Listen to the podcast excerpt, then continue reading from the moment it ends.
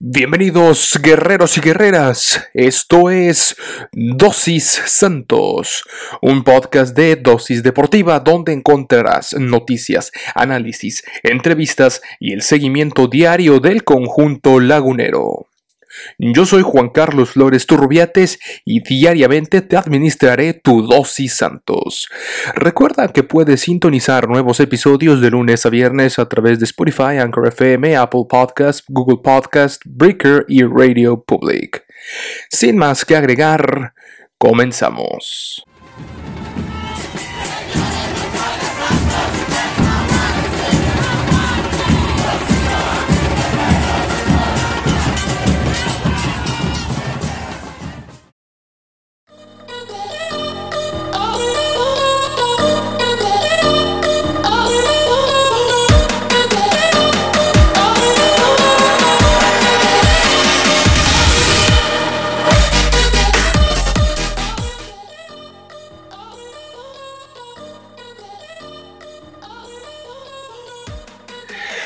Bien amigos, amigas, eh, guerreros y guerreras, es momento de eh, otro episodio más de la previa correspondiente a el eh, jueves.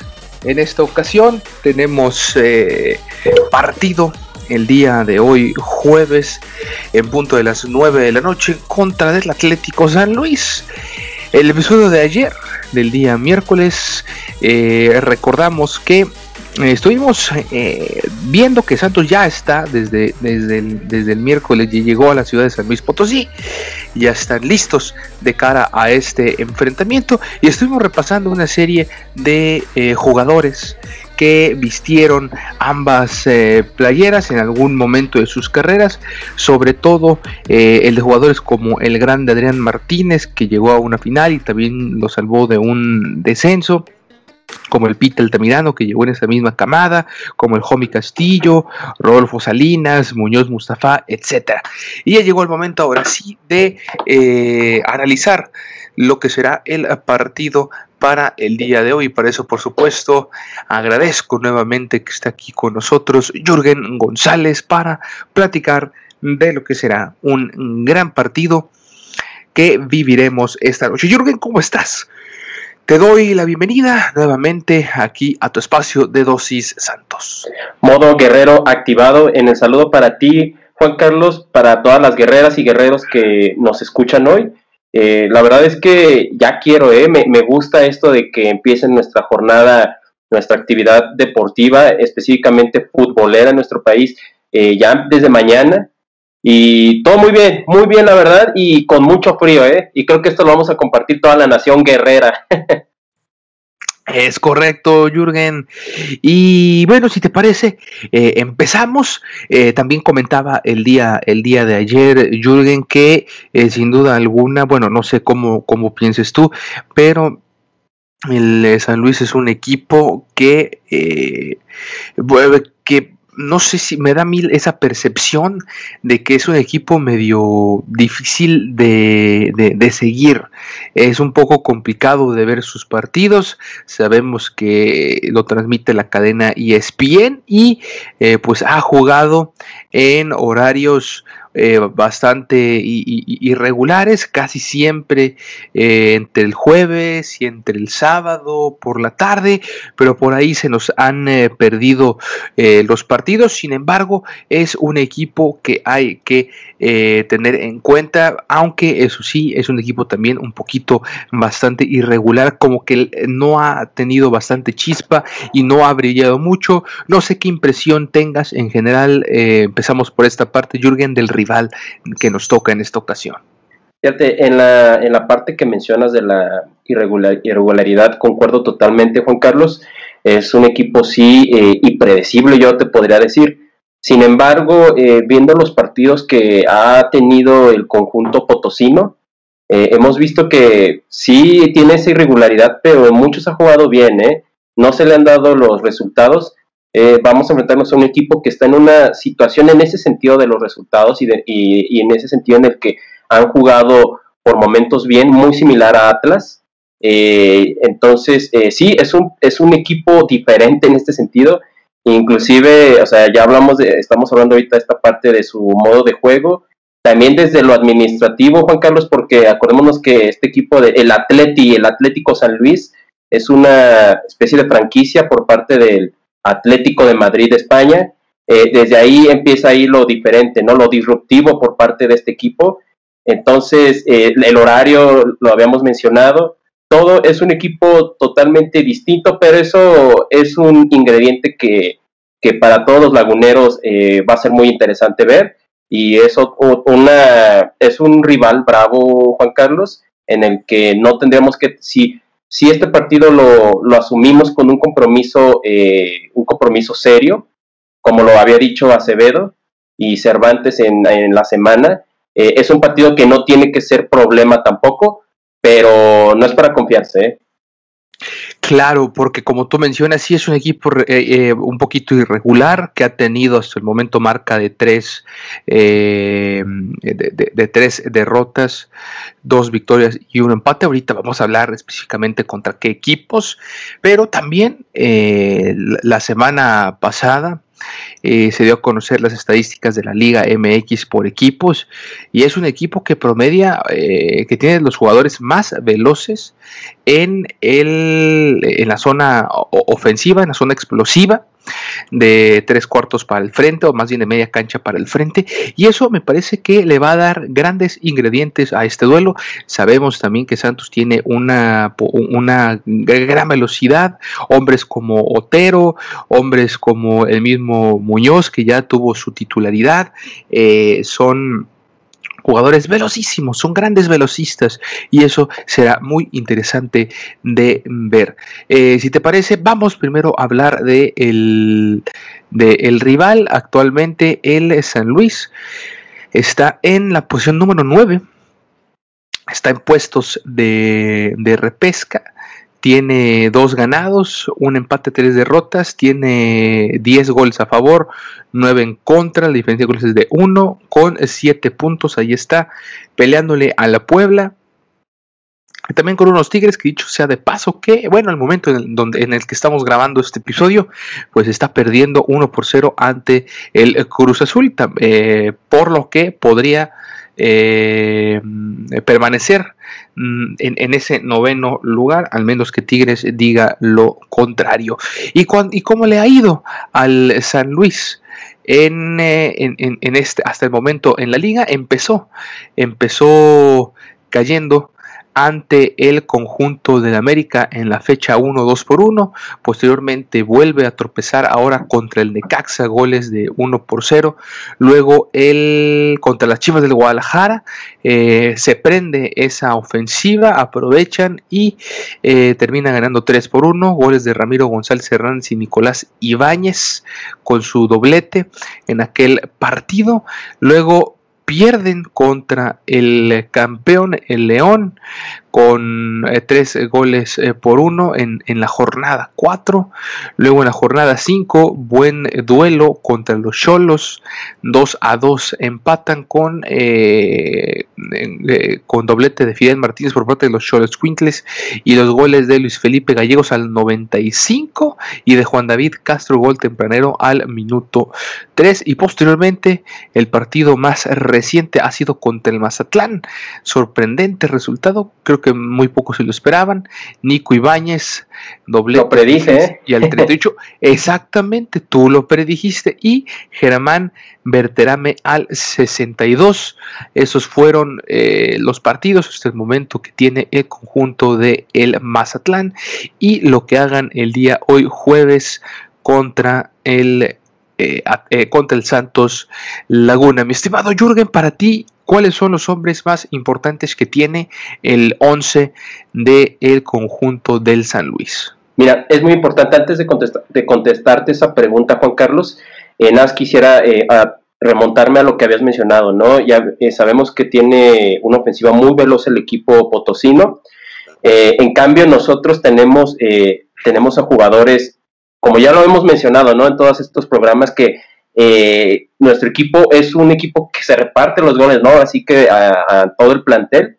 Y por ejemplo, en el caso de Mateus Doria, eh, lo mencionaba el mismo club, eh, quiero mencionar eso, ¿no? Que ha anotado goles en cada torneo desde que ha llegado. En el Apertura 2018 le anotó al Guadalajara, en el Clausura de 2019 a Pumas, al equipo universitario, en el Apertura 2019 de nuevamente al Guadalajara, en el Clausura 2020 a Cholos, en el Guardianes 20 a Necaxa y en el, en el Guardianes 21 al equipo de Rayados, ¿no? Que fue el último partido. Entonces, eso te dice que eh, también tenemos un equipo que tiene por dónde, ¿no?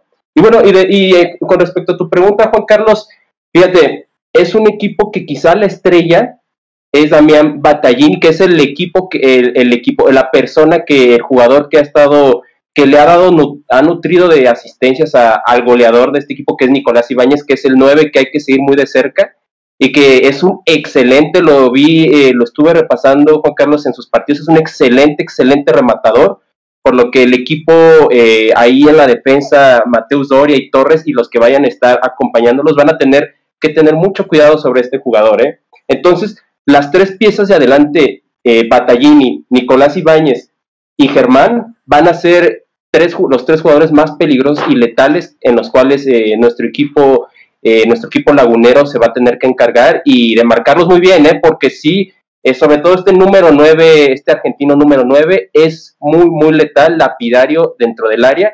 Y no se diga para los remates. ¿eh? En el juego aéreo ese es uno de los puntos fuertes del equipo potosino.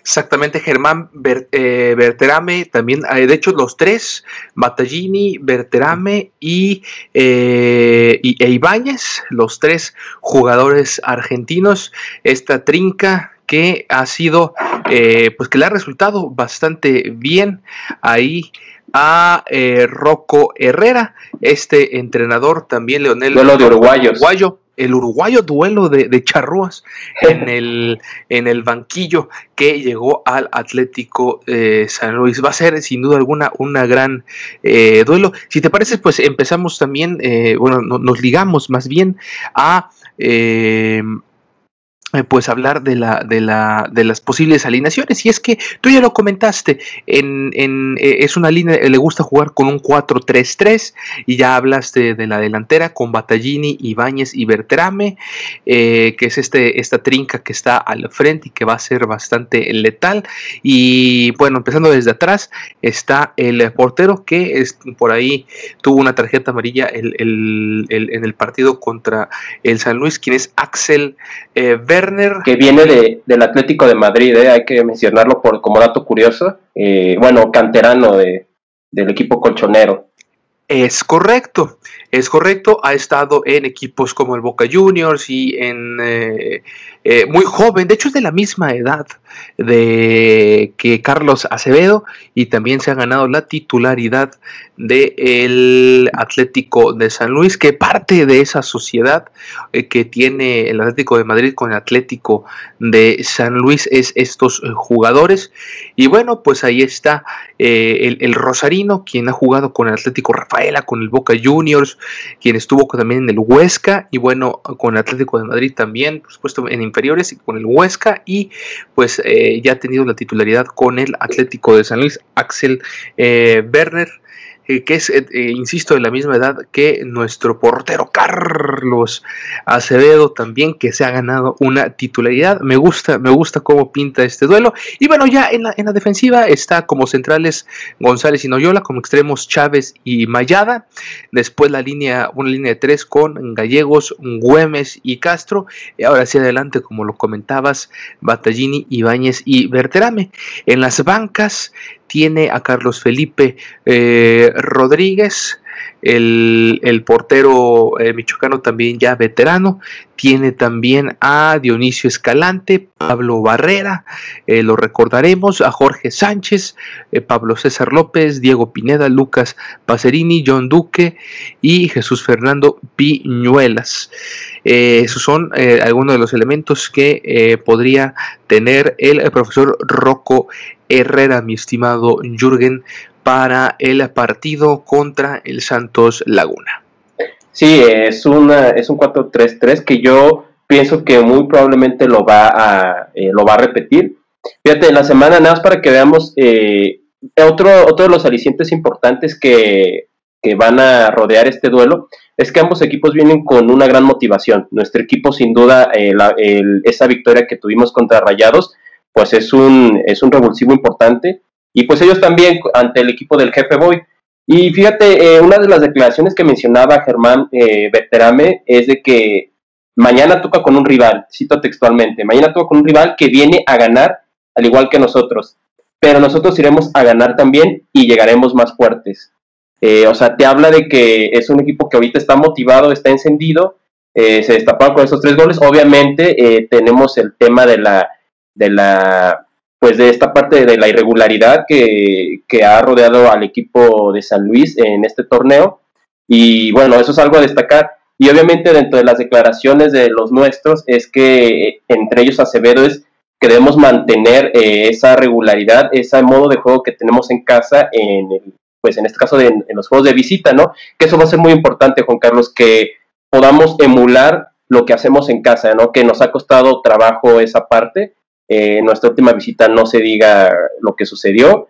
Y bueno, va a ser muy importante que se trate, y seguramente el profe Armada trabajó en ello, en que se pueda eh, poder emular las actuaciones, el estilo de juego que se tiene en el TCM eh, en canchas visitantes, Juan Carlos. Sí, y vaya que ese es un tema, eh, Jürgen, porque eh, sabemos, creo que ya no queda duda a estas alturas del partido, que el, conjunto lagunero, los de, bueno, el conjunto lagunero más bien, allá en casa, en el TSM, en el Estadio Corona, en el territorio Santos Modelo, es eh, una verdadera fortaleza.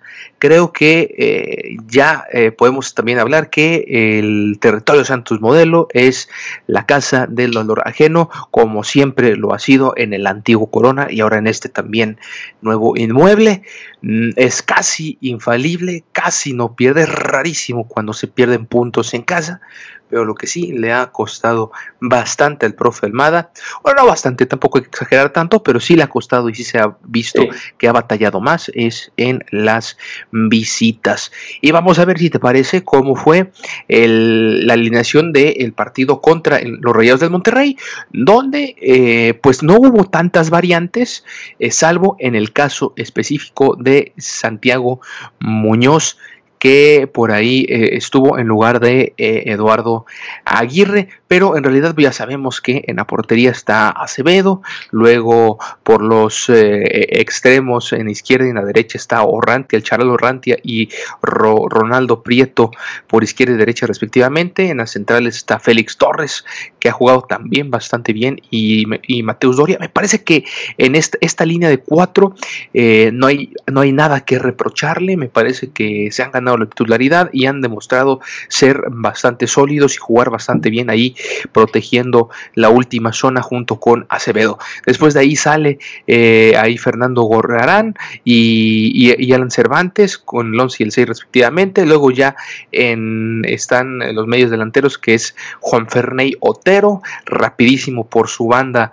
Eh, eh, izquierda, Muñoz como punta de recuperación también y Omar Campos por la otra banda, el 190 y el 192, canteranos muy jóvenes, de hecho se ve, se vio, yo lo vi en el partido contra el Monterrey eh, y, ya por último en punta Ignacio Giraldino que no termina de, eh, de convencer ahí como el killer en el área, pero pues también lo mantienen en la titularidad. Pero te, decía, eh, terminando mi comentario con Muñoz y con Omar eh, Campos, por lo menos con estos dos jugadores, sí se ve eh, la, la, la, la cara que tienen, ¿no? Ya el momento en que los, los enfocan bastante jóvenes comparado con en ese, bueno, la semana pasada, con gente como, como Aqueloba, como Craneviter, como, como Pavón que entró, ¿no? Ya grandes veteranos. De experiencia, claro. Sí se, sí se les nota ahí la, la, juventud, pero la garra que han demostrado y esa valentía, esa casta de guerreros que tienen también, que les ha llevado a ganarse la titularidad, dicho de paso también con un plantel bastante, con bastantes eh, lesionados, y una banca en donde tienes a Ismael Gobea, a Beto Cejo, que me parece que es un gran cambio, a Adrián Magallanes, eh, tienes a Eduardo Aguirre, que era titular y que le ha dado descanso en esta ocasión, Hugo Isaac Rodríguez, ya tienes disponible a, Andrés Ibarwen y a Jesús Isijara, por supuesto, también ya lo tienes disponible. Entonces, pues eh, ahí está, no sé si, si pueda salir con este 11 o a lo mejor ya metes eh, a, a Eduardo Aguirre en lugar de Muñoz y a Muñoz lo pones como cambio, que me parece que no serían tantas las variantes que veríamos del profe Almada. Fíjate que eh, yo, por ejemplo, mantendría a Muñoz, eh, me gustó mucho el partido pasado, eh, si bien obviamente no, no marcó gol, sí fue un jugador que estuvo ahí complicándole la existencia a la defensa regia, entonces yo podría ponerlo ahí, yo podría mantenerlo, y quizá a lo mejor darle, intentar un poco la titularidad ahora con Osejo, ¿no? En vez de Geraldino, vamos a ver cómo funciona, cómo funcionaría esto, eso te podría decir, ¿no? Ahora, otra de las cosas importantes a destacar eh, de nuestro equipo es que, bueno, junto al Cholo somos ya eh, los únicos invictos que quedan en este primer cuarto de torneo. es la segunda mejor defensa, eso ya lo habíamos visto con dos goles recibidos en seis partidos. la primera defensa sigue siendo el conjunto regiomontano con un gol recibido por parte de nosotros. Y bueno, y tres canteranos, Juan Carlos, en el once inicial de la liga, lo cual te dice mucho, ¿eh? Y, en el cual insistimos, insistimos, insistimos, nuestra cantera está dando frutos y está, y está siendo de las mejores. Eh, entonces, son cosas que creo que nos motivan, los jugadores, el plantel lo sabe y hay, no os digo que va a ser todo en bandeja de plata, pero sí hay mucha si se toma, como, como había dicho anteriormente, si se toma con responsabilidad, creo que hay un gran porcentaje de que nuestro equipo salga con los tres puntos. Yo también eh, coincido. Ahora, ¿qué te parece si vamos con unas, eh, ya sabes, eh, algunos datos importantes que hay en cuanto a este partido. Datos que al final de cuentas, las estadísticas también te dicen cosas, los pronósticos también. Claro nos dicen las tendencias que hay en cada eh, partido. Y bueno, es que Santos Laguna venció al Atlético de San Luis en las dos ocasiones que lo enfrentó en Liga MX.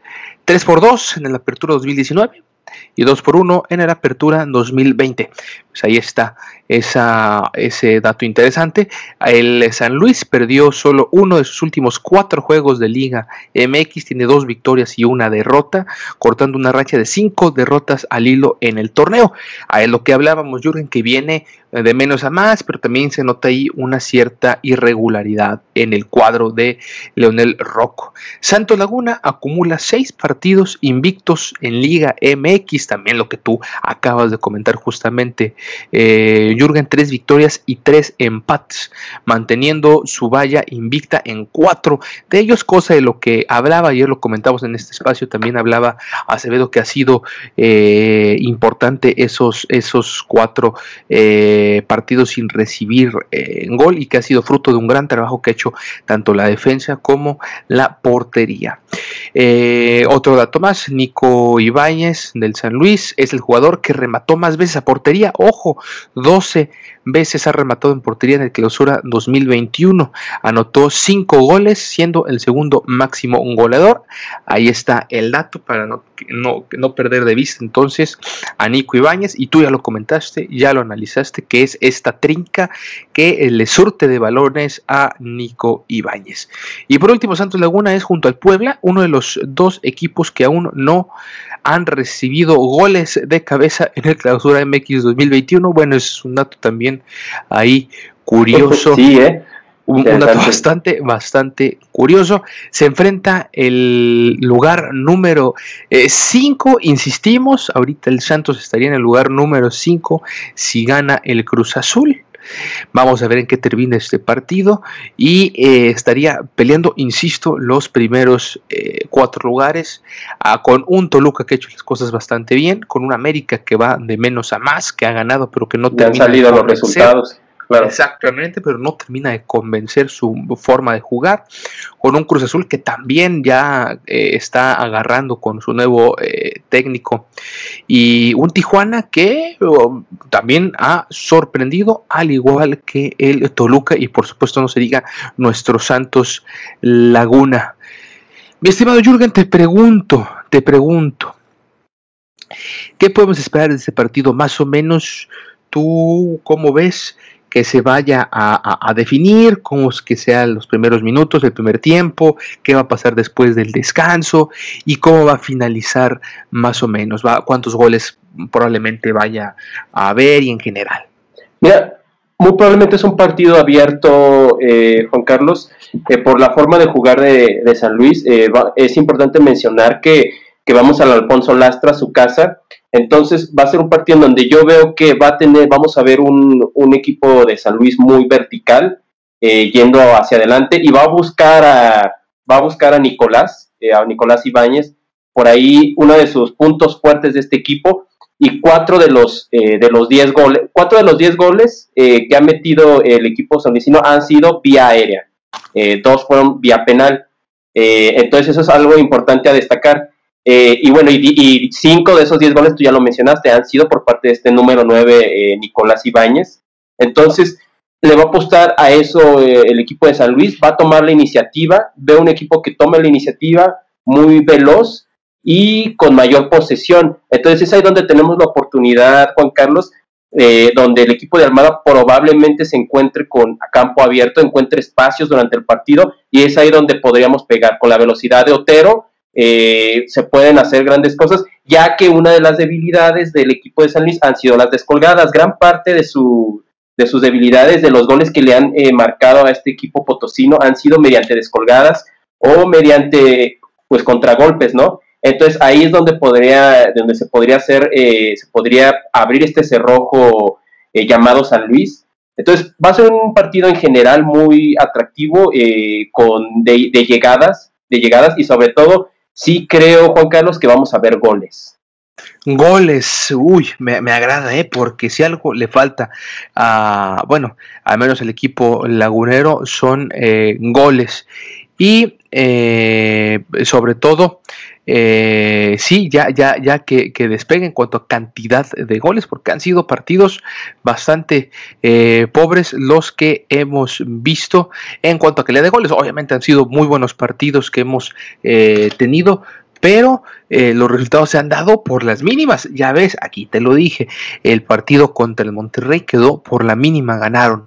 Y si vemos los demás partidos, 1-1 contra el Atlas, 1-1 contra el América, empate a ceros con, contra el Mazatlán, 2-0, que ha sido el partido que más goles ha hecho el Santos contra los Tigres, 1-0 al Cruz Azul. Esos han sido eh, los resultados del Santos hasta el momento, no ha hecho muchos goles, pero han sido efectivos. Yo me parece que coincido en, el aspecto que va a ser un juego eh, abierto, creo que la primera mitad eh, sí le va a costar al Santos esa verticalidad que tiene el conjunto eh, del San Luis y me parece que el gol incluso pudiera llegar por ahí de los últimos 10 o 15 minutos del primer tiempo. Me parece que se puede poner al frente el conjunto del San Luis, cosa que hemos visto eh, también en otros eh, partidos en donde a Santos se le complica, eso ya lo sabemos, queda claro que a Santos se le complica bastante hacer goles en la primera mitad, entonces me parece que el primer tiempo probablemente el Santos se vaya a ir al vestidor con una eh, derrota parcial de 1 por 0 y ya en el segundo tiempo eh, va a salir como lo suele hacer el Santos con otra mentalidad al campo de juego. Y creo que en los últimos 60 minutos va, bueno, en la primera, eh, los primeros eh, minutos de la segunda parte. El Santos va a terminar de, eh, de, encajonar a esa ofensiva del San Luis con Ibáñez y, compañía. Y creo que al final, en los últimos 60 minutos, es cuando vamos a ver una remontada, eh, ya sea con eh, Muñoz al minuto 60, que pueda eh, ser un gol antes de su cambio, o a lo mejor con Otero por ahí también, que se avente un, un sprint y una gran llegada, un gran servicio, o incluso en una de esas vemos a Ibarwen entrar de Para los románticos, ¿no? Si somos románticos, ahí se estrena, ¿no? Exactamente, a lo mejor Ibargüen entra de cambio al, 80 y ya después del uno por uno termina anotando al 85 o por allí. Me parece que eh, Santos sí puede ganar, pero le va a costar, pero eh, también ese reto que va a significar visitar al San Luis va a sacar a lo, mejor de este equipo y creo que también va a ganar por la diferencia, pero a, a, raíz, a, diferencia más bien del partido pasado, creo que aquí eh, gana con eh, dos eh, por uno. Ahí, ahí, sí me voy a atrever eh, a ser más, más, más específico, No sé cuál sea el marcador para ti probablemente. No, fíjate, yo concuerdo, yo concuerdo, pienso que vamos a ganar, pero antes de darte el, el, pronóstico, mi pronóstico, hay unos números interesantes también, Juan Carlos, que hay que tomarlos en cuenta, ¿no? En los últimos 24 juegos entre el equipo de San Luis y Santos, eh, han habido cuatro victorias para el equipo de San Luis y 13 para Santos, con siete empates. Entonces hay una hegemonía por parte de nuestro equipo en este duelo, eso también hay que tenerlo en claro. Eh, como visitantes en los últimos 12 eh, duelos hemos ganado cuatro, ellos han, nos han ganado dos, hemos empatado seis. Entonces también de visitantes no es, no es un historial muy, muy negativo, hay, es un, hay un historial, un antecedente por parte de nuestro equipo Santos eh, muy positivo para la visita entre este equipo San Luisino. Y sí, completamente de acuerdo contigo, siento que vamos a ganar igual, es más, podría inclusive decir porque por el mismo marcador, pero como dices tú, siento que vamos a irnos con una derrota parcial en, la, en el primer tiempo y vamos a terminar dando la vuelta ya en el segundo. Coincido completamente. Es más, mi estimado Jürgen, digo, eh, mañana, ¿te parece si empezamos eh, hablando de, eh, por supuesto, lo que fue lo que fue este partido, pero empezamos eh, con la quiniela, con la quiniela que, empezamos el, programa pasado en el que estuviste aquí con nosotros. Vamos a ver si la tiramos, digo, todavía falta un poquito del partido del, Cruz Azul Tigres. Empezamos con eso. Ahí voy ganando, eh, también. Eh.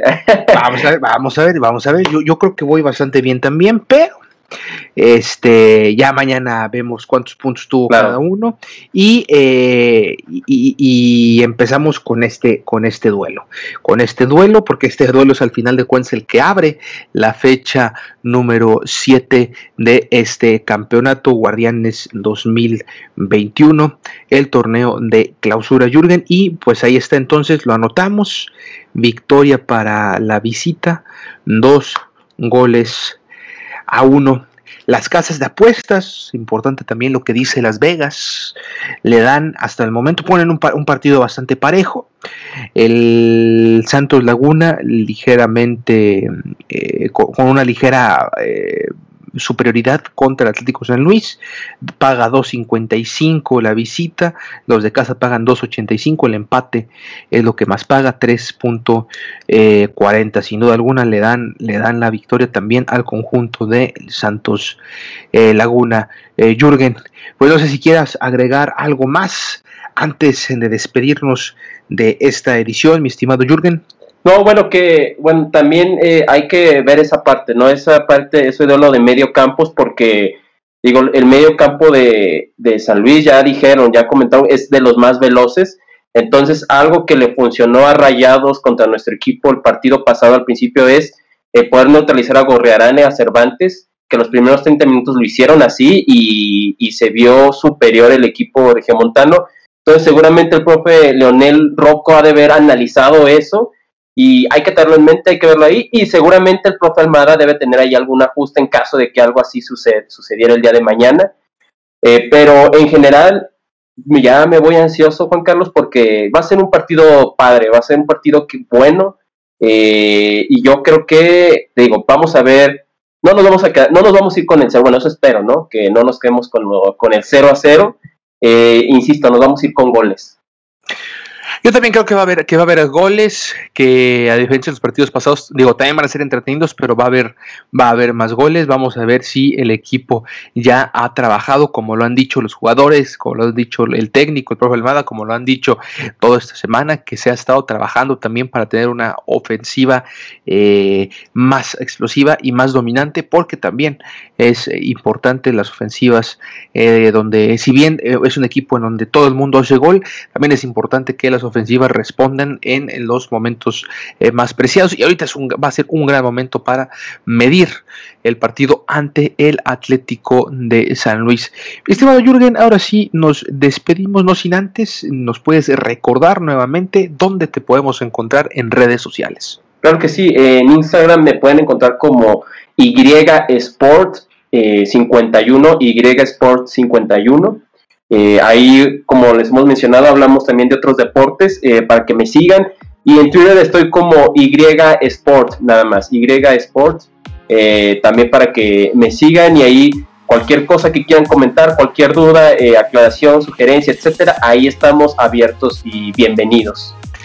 Perfecto, ya lo saben, para que sigan a Jürgen González eh, y también eh, los invitamos a que me sigan en eh, mi cuenta de Twitter, arroba Juan Carlos-FLT, en, en, Twitter y en Instagram, la cuenta del programa es Dosis Santos. Nuevamente agradecidos de estar en esta ocasión charlando contigo. Eh, pues eh, mañana estaremos nuevamente charlando. ¿Te parece si nos damos más tiempo también para hablar? Porque ahora no nos dio eh, tiempo por andar apresurados en las carreras de lo que ha sido también la Champions, la Europa League y, demás competiciones europeas importantes. Vimos por ahí también al, Porto, pero esto ya lo hablaremos mañana, claro. Jürgen. entonces, con esto nos despedimos. Nos vemos mañana, amigos y amigas en Guerreros y Guerreras. Esto ha sido todo en esta edición de Dosis Santos. Yo les espero mañana junto con Jürgen para el análisis posterior de este partido. Adiós.